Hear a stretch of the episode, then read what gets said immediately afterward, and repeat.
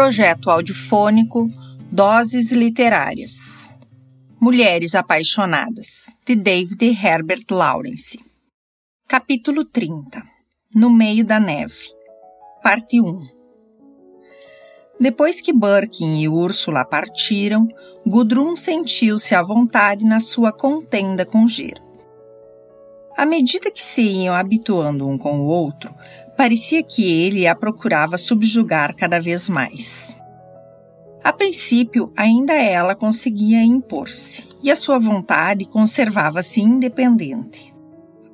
Mas não tardou muito que Gerald começasse a desdenhar aquela tática feminina, perdendo o respeito pelos caprichos e segredos da moça, e exercendo o seu domínio cegamente, sem jamais se submeter aos desejos dela. Entre eles surgia um conflito. Ambos estavam apavorados com essa ideia. Ele não tinha quem lhe valesse. Ela, porém, procurava algum auxílio externo. Quando a irmã se foi embora, Gudrun sentiu que a sua vida se tornava rígida e elementar. Subiu ao quarto e ficou ali sozinha, contemplando da janela as estrelas enormes e cintilantes. À sua frente estava a sombra indefinida das montanhas. Eram como o eixo do mundo. Gudrun sentia-se estranha, colocada sobre aquele eixo do mundo e da vida. Para além cessava a realidade. Nesse momento, Gerald abriu a porta. Ela previra que ele não se demoraria lá fora. Nunca lhe era dado estar só. Impunha a sua presença, como o frio, amortecendo-lhe a energia. Está abandonada nas trevas? Pela voz, ela compreendeu que estava irritado, e irritado contra a solidão que ela procurava rodear-se. Contudo, percebendo que nada poderia fazer, Gudrun mostrou-se atenciosa e pediu-lhe: Quer acender a vela? Gerald não respondeu, mas avançou sempre e ficou por trás dela, no escuro. Veja, disse Gudrun, que estrela maravilhosa! Sabe que nome tem? Gerald curvou-se ao lado de Gudrun para observar através da janela baixa. Não sei, respondeu. É linda. Lindíssima. Veja como solta clarões de diferentes cores. É uma soberba cintilação. Calaram-se. Mudamente, com um gesto fatigado, ela pôs-lhe a mão nos joelhos e tomou-as dele entre as suas. Está sentindo falta de Úrsula? Não. Depois, muito vagarosa, acrescentou: Qual é a sua maneira de amar? Gerald aproximou-se mais de Gudrun. O que é que você acha? Não sei. Diga, insistiu Gerald. Houve uma pausa. Por fim, na escuridão do quarto, ouviu-se a voz dela, dura e indiferente. Creio que o seu amor é muito pequeno, disse aquilo em tom frio, quase petulante. O coração de Gerald confrangeu-se. E por que é que não amo você? Perguntou, como se admitisse a verdade daquela acusação, embora lhe guardasse rancor por isso. Não sei, tenho sido boa para você. Quando veio ter comigo, estava em tal estado de excitação. Falava de maneira ofegante, mas era forte e impiedosa em sua acusação. Quando é que você esteve assim? Da primeira vez, tive pena de você. Não era o amor o que você sentia. Nessa declaração soava-lhe aos ouvidos de uma forma que o fazia enlouquecer. Por que repetir tantas vezes que não era amor? perguntou ele com voz encolerizada. Você pensa que ama? Gerald estava tão irritado que não respondeu. Não se julga capaz de amar? perguntou ela em tom de mofa. Não. Você nem sabe que nunca me teve amor, não é verdade? Eu não sei o que você entende pela palavra amor, replicou ele. Sim, sabe. Sabe perfeitamente que nunca foi assim. Não é verdade? É, respondeu Gerald prontamente, levado pelo seu espírito de sinceridade e de teimosia. E você jamais me terá amor, concluiu ela. Mostrava uma frieza diabólica insuportável. Não. Então, retorquiu ela, de que se queixa? O outro calava-se, frio, desesperado e receoso. Se ao menos pudesse matá-la, pensava consigo mesmo. Se ao menos pudesse matá-la, ficaria livre. Achava que a morte seria a única maneira de resolver aquele problema. Mas por que torturar-me? Gudrun passou-lhe os braços em volta do pescoço. Não quero torturá-lo, respondeu compadecida, como se estivesse consolando uma criança. A impertinência acabara com os sentimentos dele.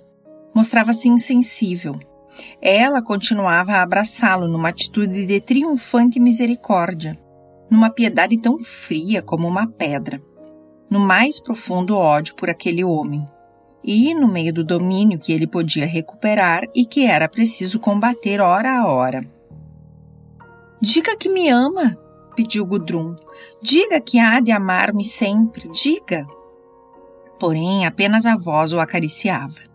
Os sentidos permaneciam à parte, afastados, hostis. Só a vontade imperiosa é que insistia. Não quer dizer que me terá amor para sempre? Tornou ela, fazendo-se persuasiva. Diga, ainda que não seja verdade, diga, Gerald. Amo você para sempre, repetiu este, a custo. As palavras se recusavam a ser pronunciadas. Ele sentia-se agoniado. Gudrun beijou-o num movimento rápido. Imaginar que você o disse, que o disse agora, comentou ela, zombeteira. Gerald sentia-se como uma criança que acabasse de receber um castigo. Tente gostar um pouco mais de mim e desejar-me um pouco menos, continuou a moça semidesdenhosa e semi-afável. As trevas pareciam ter invadido em ondas sucessivas o cérebro de Gerald, ondas soturnas que lhe varriam o espírito. Julgava-se humilhado, reduzido a uma coisa tão desprezível. Quer dizer que não me deseja? Ou ele. Você insiste tanto e tem tão pouca compaixão, tão pouca delicadeza. Você é brutal, você me destrói, desgasta. É horrível para mim. Para você? Sim. Não acha que eu poderia ter um quarto só para mim agora que Úrsula foi-se embora? Podíamos dizer que precisamos de um quarto de vestir. Gerald esforçou-se para responder. Como quiser. Pode até partir de vez se quiser. Eu sei, replicou ela. Você também, sem precisar me prevenir. Gerald, a custo, se mantinha de pé. Sentia-se fraco e tinha a impressão de que ia cair desamparadamente.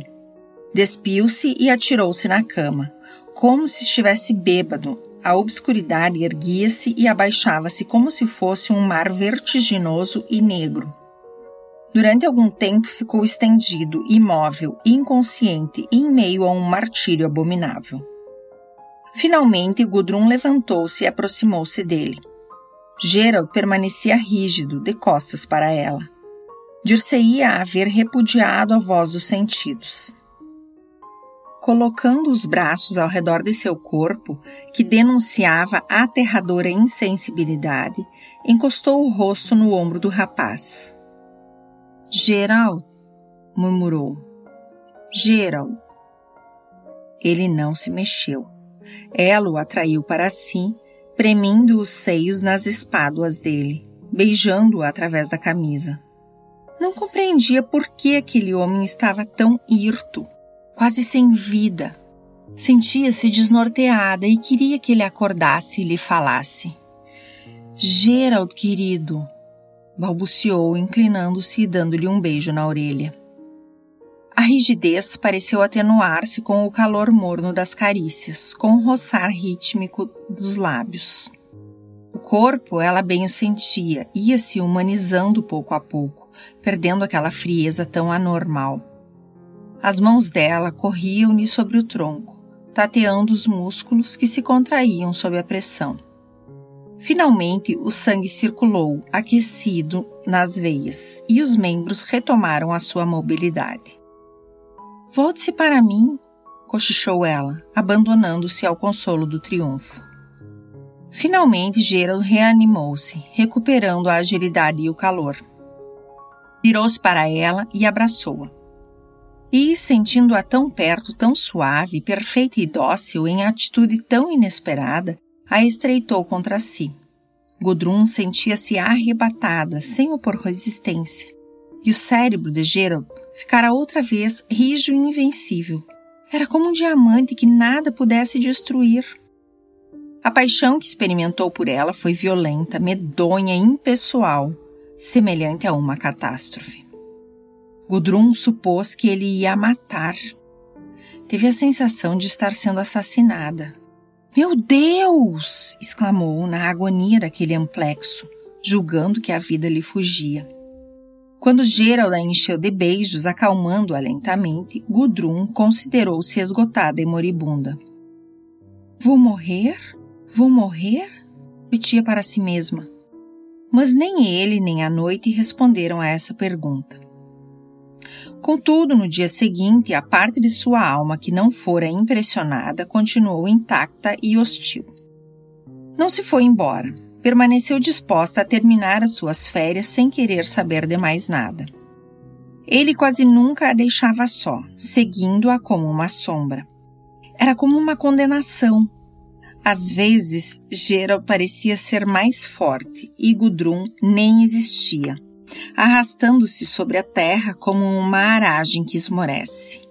Noutras ocasiões acontecia o contrário, mas sempre o eterno pêndulo oscilava, ora destruindo as esperanças de um, ora reanimando-o pelo aniquilamento do outro. Mas dia menos dia, pensava ela, terei de deixá-lo. Posso livrar-me dessa mulher, comentava ele nos paroxismos do sofrimento. Decidiu, pois, abandoná-la. Preparou-se para ir embora e ela que se arranjasse como pudesse. Todavia, pela primeira vez, a vontade vacilou. Ir onde? perguntou a si mesmo. Você não se basta? respondeu-lhe a consciência, fazendo apelo ao orgulho. Achava que a moça não precisava de ninguém, que, como um aparelho num estojo, formavam um conjunto perfeito, dependente. Assim raciocinava ele, muito tranquilo, reconhecendo que ela estava no seu direito de se bastar a si mesma, de ser suficiente e de não ter desejos. Compreendia o fato, aceitava-o e necessitava somente de um esforço para alcançar ele próprio semelhante vantagem. Sabia que lhe faltava apenas forçar a vontade e conseguir obter igual suficiência fechar-se dentro de si mesmo, isolado, impenetrável, satisfeito, como um penedo fixado à terra. Mas tal ideia lançou-o num tremendo caos, pois, embora mentalmente quisesse ser livre e completo, faltava-lhe a vontade e não sabia como obter. Via perfeitamente que para existir com independência precisava libertar-se de Gudrun, deixá-la nada pedir, nada reivindicar. Mas, para isso, era preciso manter-se por si mesmo. A ideia reduzia-o a nada. Seria o mesmo que aniquilar-se totalmente. Mas também poderia declarar-se vencido, adulá-la, finalmente poderia matá-la. A não ser que se tornasse indiferente, disperso, sem se importar com a vida. A sua natureza, porém, era séria em demasia, sem a jovialidade e a sutileza necessárias para um amor despreocupado e licencioso. Em sua alma rasgara-se uma estranha fenda, como uma vítima dilacerada brutalmente e oferecida aos céus em holocausto. Assim, ele se sacrificara pelo amor de Gudrun. Como sarar tais feridas? Essa chaga, esse ferimento singular, infinitamente sensível e aberto na sua alma, pelo qual ficava exposto como uma flor desabrochada a todo o universo e por onde escapara parte de si próprio, o seu outro eu. Aquela ferida que o punha a nu, aquele desdobramento do ser que o deixava incompleto, limitado, inacabado como uma corola desfolhada ao sol. Isso constituía agora a sua alegria cruel. Privar-se dela então para quê? Para que encerrar-se, ser impenetrável e independente como uma semente dentro do fruto? Quando a verdade é que havia germinado a luz, a luz fecundante para lançar rebentos e elevar-se no espaço? Queria guardar a felicidade indefinível do desejo mesmo em meio ao martírio que a jovem lhe infligia. Apoderava-se dele uma estranha obstinação não se afastaria de Gudrun por mais que ela fizesse ou dissesse. Arrastava-o para a mulher um desejo singular e fatal. Era a influência determinante do seu ser, embora ela o tratasse com desdém, o acolhesse mal e o recusasse. Não se resolvia a partir, porque, estando junto de Gudrun, se sentia mais vivo até mais independente na sua própria limitação. Saboreava a magia da promessa, tanto como o mistério da destruição e do aniquilamento de si mesmo. A própria Gudrun também se submetia à tortura. Tinha a impressão, e isso causava-lhe horror, de que ele lhe rasgava as fibras da alma, dilacerando-as por prazer. Era como uma criança arrancando as asas de uma mosca ou abrindo um botão para descobrir lá dentro a flor. Despedaçava-se para ver o segredo da sua intimidade, da sua existência, como quem revolve uma flor ainda fechada, cruel e violentamente. Gudrun pudera abrir-se com ele, noutro tempo, nos seus sonhos, quando era puro espírito. Mas agora não queria ser forçada nem destruída. Fechava-se contra Gerald, insulada no seu orgulho. À tarde, ambos subiram a altas colinas para admirar o pôr do sol. Detiveram-se sob o vento fino e áspero que soprava, contemplando o astro alaranjado que mergulhava numa atmosfera avermelhada que desaparecia. Depois, para os lados do oriente, os picos e as cristas das serras iluminaram-se de tons rosados, vivos, incandescentes como flores imortais, de encontro a um céu de púrpura sombria, miraculosa. Enquanto embaixo o mundo parecia uma sombra azulada, e lá no alto, como uma anunciação, pairava um halo róseo entre as nuvens. Para Gudrun era tudo isto tão belo, tão delirante, que ela desejaria colher aqueles picos cintilantes e eternos, estreitá-los ao peito e depois morrer. Gerald via-os também e achava-os igualmente belos. Mas nenhum clamor saía-lhe do peito, apenas experimentava amargura que era ao mesmo tempo devaneio. Preferiria que as montanhas fossem cinzentas e sem esplendor, de forma que a moça não pudesse encontrar nelas estímulo nenhum. Por que motivo se atraiçoava a si mesmo e a ele também, entregando-se ao fulgor da tarde moribunda? Por que o deixava ali em pé, com a aragem fria a atravessar-lhe o coração, como se fosse a própria morte? Para se volver toda à contemplação dos cimos róseos e nevados? Que importa o crepúsculo? disse ele. Por que se ajoelha diante dele é assim tão importante para você? Vá-se embora, ordenou-lhe, e deixe-me sozinha aqui. É lindo, lindo, murmurava numa voz cantada e singular. É a coisa mais bela que já mais vi na minha vida. Não tentem interpor-se entre mim e o poente. Vá-se embora, esse não é o seu lugar. Gerald recuou um pouco e deixou-a ficar onde estava, espécie de estátua transposta para um místico pedestal resplandecente. Os tons de rosa já iam se desvanecendo e enormes estrelas claras apontavam o céu. O rapaz esperou.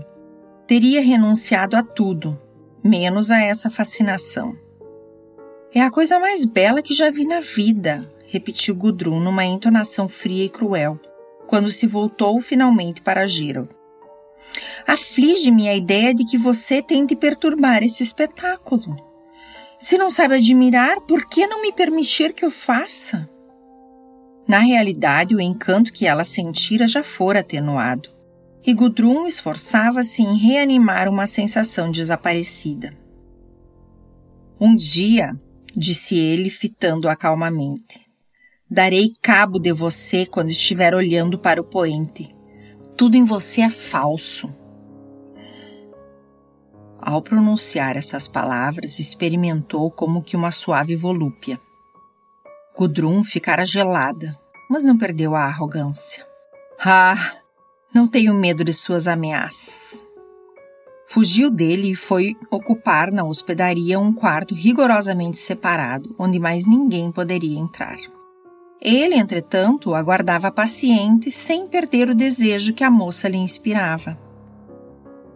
No fim, disse Gerald para consigo, e essa promessa começava a ser-lhe voluptuosa.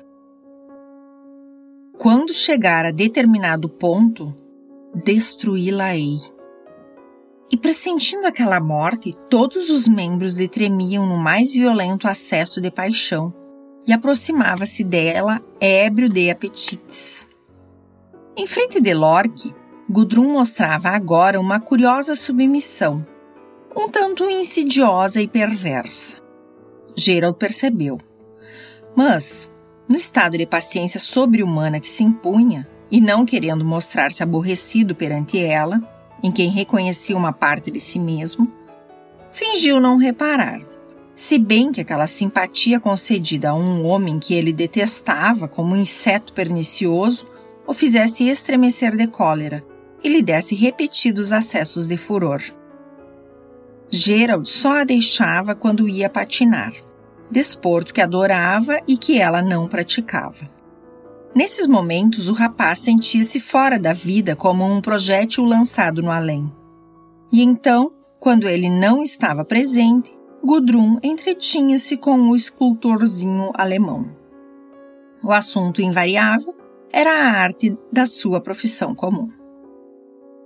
Comungavam nas mesmas ideias, Lorque não gostava de Mestrovic. Não se satisfazia com os futuristas. Apreciava as estatuetas de madeira do oeste africano, a arte dos astecas, do México e da América Central. Sabia descobrir o grotesco e certos movimentos mecânicos o perturbavam por estabelecerem confusão na natureza.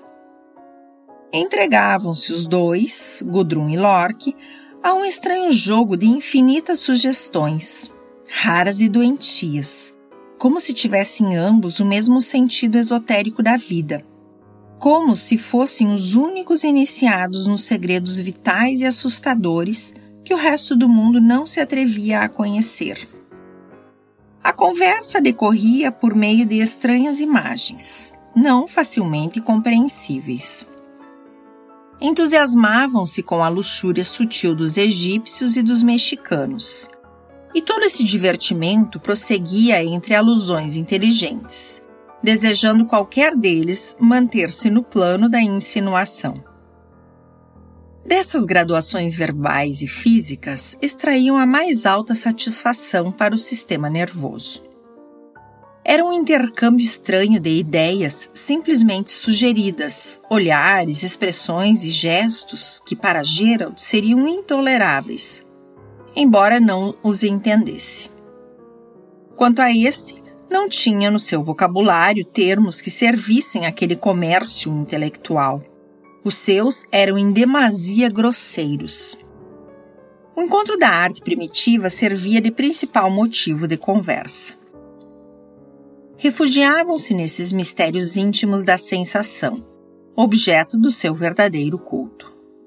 A arte e a vida significavam para eles o real e o irreal. É claro, dizia Gudrun, a existência não tem importância real. A arte só é que interessa. O que fazemos na vida não significa quase nada. Nem mais nem menos, respondia o escultor. O que se realiza em nossas almas artísticas é que representa o sopro vital. O que praticamos fora disso é uma insignificância, embora os outros se preocupem tanto com essas ninharias.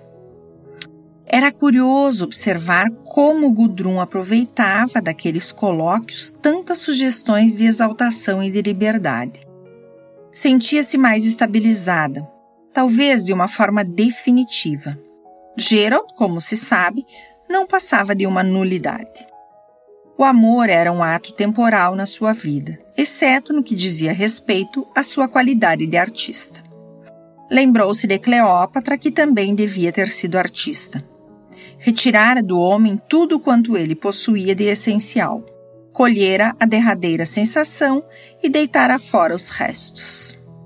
Assim, Maria Stuart e a ilustre Hashek, que delirava com os seus amantes fora do palco. Eram igualmente representantes esotéricos do amor. No fim de contas, que era esse sentimento senão a lenha utilizada para incendiar a ciência sutil da arte feminina? A arte da pura e perfeita sabedoria na compreensão dos sentidos? Certa tarde, Gerald e Lorque conversavam acerca da Itália e de Trípoli.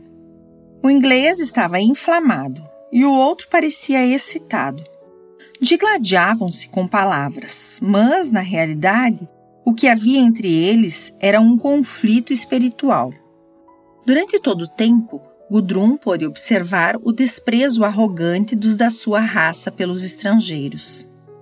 Embora tremesse um pouco, seus olhos flamejavam, seu rosto se avermelhava e, no que dizia, perpassava seu desdém selvagem e peculiar, que tanto indignava a moça e mortificava o alemão. Gerald apresentava seus argumentos como marteladas, e tudo quanto o escultor dizia era considerado sem o menor valor. Por fim, Lorque voltou-se para Gudrun, ergueu as mãos num gesto instintivo de desespero e encolheu os ombros para indicar que desistia. Tinha, ao mesmo tempo, um ar impotente e infantil na sua deserção. Está vendo isso? Frau, começou ele. É favor não me chamar sempre de Frau, começou Gudrun com as faces escaldantes. Parecia uma autêntica medusa. A voz saía-lhe forte, atroadora, e as pessoas que estavam na sala ficaram espantadas. Faça o favor de não me chamar de Senhora Krish, repetiu bem alto. Aquele nome, especialmente nos lábios de Lor, que constituía ultimamente para ela um constrangimento humilhante e insuportável. Os dois homens olharam para ela pasmados. Gerald empalideceu. Como devo chamá-la então? perguntou Lorque em tom ligeiramente sarcástico. Pelo menos não diga isso. Pela expressão que despontou no rosto de Lorque, ela percebeu que o rapaz havia percebido tudo. Não era a senhora Krish. Aquilo explicava muita coisa. Devo tratá-la por senhorita? perguntou malevolamente. Não sou casada, confirmou Gudrun com altivez. O coração batia-lhe com violência, como de um pássaro desnorteado. Compreendia que se havia cedido e só essa ideia era o bastante para a fazer sofrer. Gerald ficara absolutamente calmo, pálido e imóvel, qual uma estátua. Desinteressara-se de Gudrun, de Lorque, de todos. Estava tranquilo e inalterável. O escultor, encolhido, de cabeça pendida para o chão, olhava para eles disfarçadamente. Gudrun procurava, aflita, qualquer coisa que dizer, a fim de quebrar o silêncio. Contraindo a face num sorriso forçado, lançou a Gerald um olhar de compreensão, dizendo: É melhor que saibam a verdade. E imediatamente recaiu sob o domínio dele. Por que o ofendera, por que o magoara tanto, porque não sabia como Gerald iria reagir. Ficou a observá-lo, interessava-se agora pelo homem. Lorque perdera todo o encanto. Gerald levantou-se por fim e foi calmamente conversar com o professor. Pouco depois, ambos empenhavam-se numa discussão a respeito de Goethe. Aquela naturalidade irritou bastante a moça. Gerald não se mostrara nem zangado nem desgostoso. Tinha, pelo contrário, um ar estranhamente cândido e puro. Muitas vezes apresentara aquele aspecto digno e distante que tanto a fascinava. Esperou apreensiva. Pensou que a fosse evitar, dando-lhe a entender o seu aborrecimento. Mas Gerald tratou-a com simplicidade, sem a mínima alusão ao incidente. Na alma de Gerald havia uma grande paz, que o tornava absorto e pensativo. Gudrun recolheu-se ao quarto. Experimentava por Gerald um amor escaldante, violento. Ele era tão belo e inacessível, o rapaz a beijou.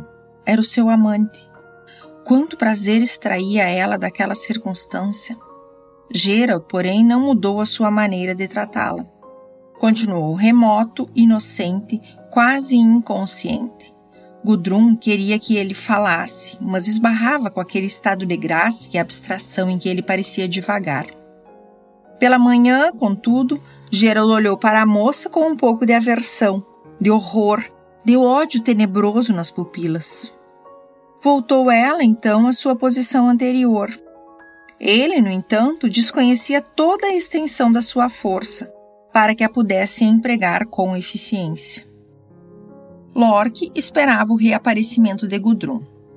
O artista, isolado em si mesmo, calculava que descobrira, enfim, uma mulher interessante. Sentia-se inquieto, esperando por ela para conversar saboreando a ocasião de tê-la junto a si. A presença de Gudrun enchia-o de ardor, estimulava-o, e ele girava astutamente em volta dela, como que arrastado por uma atração inevitável. Lorque comparava-se a Gerald. Este era um profano, e ele o detestava pela sua riqueza, orgulho e belo aspecto físico. Todas essas coisas, porém, representavam apenas elementos exteriores. Quando se tratava de agradar a uma mulher como Gudrun, ele, Lorque, dispunha de poder e atrativos que faltavam a Gerald e que ele não poderia imaginar nem em sonhos. Como se esperasse que uma mulher da categoria de Gudrun se satisfizesse com ele? Lorque detinha um segredo que ultrapassava aquelas qualidades. O maior poder é o que sabe adaptar-se sutilmente, não o que ataca de olhos fechados. Ele, Lorque, seria capaz de penetrar nas profundezas de toda a ciência, ao contrário do amante de Gudrun. Gerald ficara para trás, como um noviço que espera na antecâmara do Templo dos Mistérios. Esse templo era Gudrun.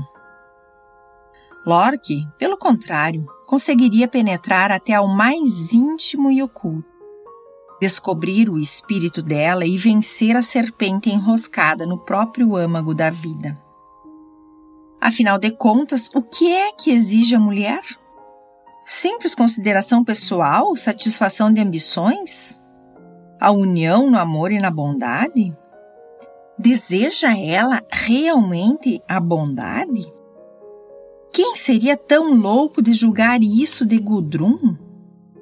Seriam esses os seus desejos, aparentemente, mas quem atravessasse o limiar veria com quanto cinismo encarava ela o mundo social e todas as suas vantagens.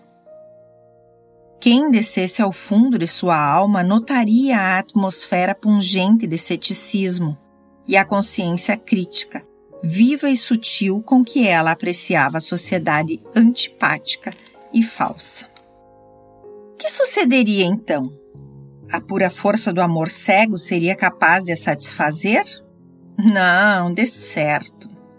Mas as emoções vivas e penetrantes de uma conquista lentamente conduzida o conseguiriam. Antes, uma vontade inflexível reagindo contra a vontade dela em sensações constantes. Antes, uma análise persistente e delicada exercendo-se no mais oculto da alma da mulher. A forma exterior e individual, pelo contrário, permanecendo sem alteração, seria ineficaz. Mas entre as duas criaturas, entre dois habitantes da Terra, a série de impressões acaba por ser limitada. A sua escala, uma vez orientada em certa direção, deixa de produzir efeito e extingue-se. Não há repetições possíveis. Impõe-se a separação dos dois protagonistas ou a submissão de um ou de outro, ou ainda a morte. Gerald atingira todos os pontos extremos da alma de Gudrun. Tornara-se para esta o exemplo crucial do mundo exterior por ele, ficara conhecendo a sociedade com a qual gostaria de romper. Tendo-o esgotado, assemelhava-se ela a um Alexandre à procura de novas conquistas. Mas não havia países novos, nem novos homens, apenas indivíduos pequenos e fracos, seres ínfimos da categoria de Lorde.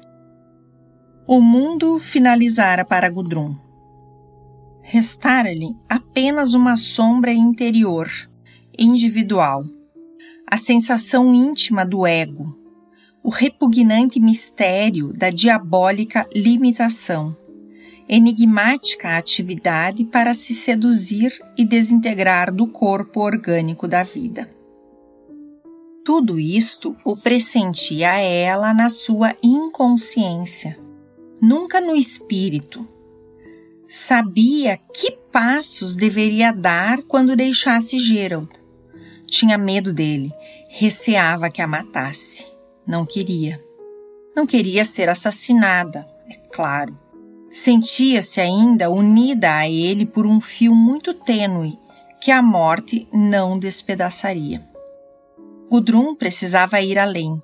Sentia existir ainda uma colheita de experiências lentas e delicadas a realizar antes de abandonar a vida. Para essas supremas sensações, Gerald não era a pessoa indicada. Não seria capaz de atingir o mais vivo da sua carne. Mas, onde os golpes violentos daquele homem não penetravam, a finura e a agudeza de Lorque triunfaram. Era acerado como um inseto, perfurante como uma lâmina. Chegara, pois, a ocasião de passar para o outro o artífice perfeito e definitivo. Não ignorava que Lorque, no mais recôndito de sua alma, se afastara de tudo e de todos. Para ele não havia céu, nem terra, nem inferno. Não admitia autoridade alguma. Não se submetia a ninguém. Solitário sempre e, por abstração do resto, absoluto em si próprio. Gerald pelo contrário, desejava pertencer ao mundo, ao mundo inteiro. Isso mostrava os seus limites. Era, de fato, limitado, submetido, em última análise, ao que criara. Bom, justo, coerente com as suas necessidades.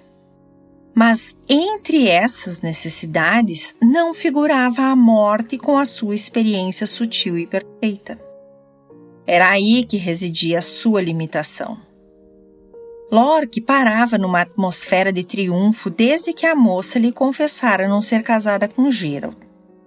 O artista parecia uma mariposa em voo, mantendo-se nas asas à espera do momento de pousar. Não se importava de esperar. Jamais seria importuno. Levado por um instinto seguro na obscuridade da sua alma, correspondia-se com a dela de forma imperceptível, misteriosa, mas palpável. Conversaram durante dois dias, sempre sobre temas de arte, na qual encontravam ambos tanto prazer. Adoravam as coisas dos tempos idos, achavam encanto sentimental e infantil na perfeição das épocas pretéritas.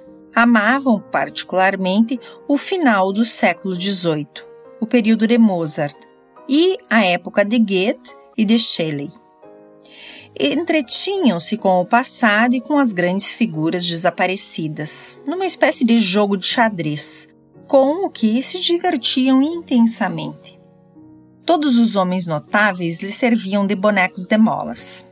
Eles dois eram os dirigentes do espetáculo e puxavam os cordéis, pondo tudo a funcionar. Quanto ao futuro, jamais se ocupavam disso, exceto quando um deles expunha a rir qualquer fantasia humorística da destruição do mundo por meio de uma catástrofe ridícula, resultado de uma intervenção qualquer. Algum explosivo, talvez, poderosíssimo, que partiria a Terra em duas partes, ficando os dois pedaços a girar no espaço em direções opostas, diante do pasmo dos respectivos habitantes. Ou então imaginavam os homens divididos em dois partidos contrários, cada um deles convencido de ser o mais justo e perfeito e considerando o outro indigno e merecedor de ser arrasado. Calculavam assim várias espécies de fim do mundo. Havia ainda um sonho sinistro, delineado por Lorque. A terra se resfriaria, a neve cairia por todos os lados, e só os seres brancos, ursos polares, raposas brancas, homens semelhantes a terríveis aves das regiões árticas, permaneceriam na crueldade do gelo. Quando não se distraíam com tais fantasias, Lorque e Gudrun evitavam falar no futuro. Preferiam divertir-se imaginando processos cômicos de destruição do planeta ou dissecando personagens românticas do passado. Era tão agradável reconstituir a vida de Goethe em Weimar, ou a de Schiller com a sua pobreza e o seu amor fiel, ou ressuscitar os temores de Jean-Jacques, ou Voltaire em Ferney, ou Frederico o Grande lendo seus próprios versos. Palestravam durante horas sobre literatura, escultura e pintura, recreando-se com Feuerbach e Böcklin. Seria necessária a duração de uma vida inteira, pensavam, para reviver a existência dos grandes artistas. Mas tanto um como o outro preferiam deter-se nos séculos XVIII e XIX. Falavam numa mistura de idiomas, com base no francês. Lorque terminava a maior parte das frases por um tartamudear em inglês e uma tirada em alemão, ao passo que ela chegava ao fim do seu pensamento com as palavras que mais depressa lhe viessem ao espírito. Gudrun deliciava-se com estes colóquios.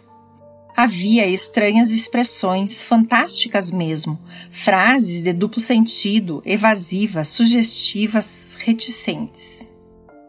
Constituía, de fato, uma maravilhosa satisfação física de poder tecer uma conversa com os fios diferentemente coloridos de três línguas. Durante todo esse tempo, volteavam hesitantes em torno de uma certa repugnância que não conseguiam vencer. Ela, por seu lado, experimentava a mesma vontade, mas ia transferindo sempre. Tinha pena de Gerald, sentia-se ainda ligada àquele homem. E o pior de tudo é que esse relacionamento derivava de reminiscências. Porque havia sido considerava-se unida por laços invisíveis e imortais. Sim, pelo que tinha sido, pelo fato de ter ido ele naquela primeira noite à sua casa sob tremenda compulsão.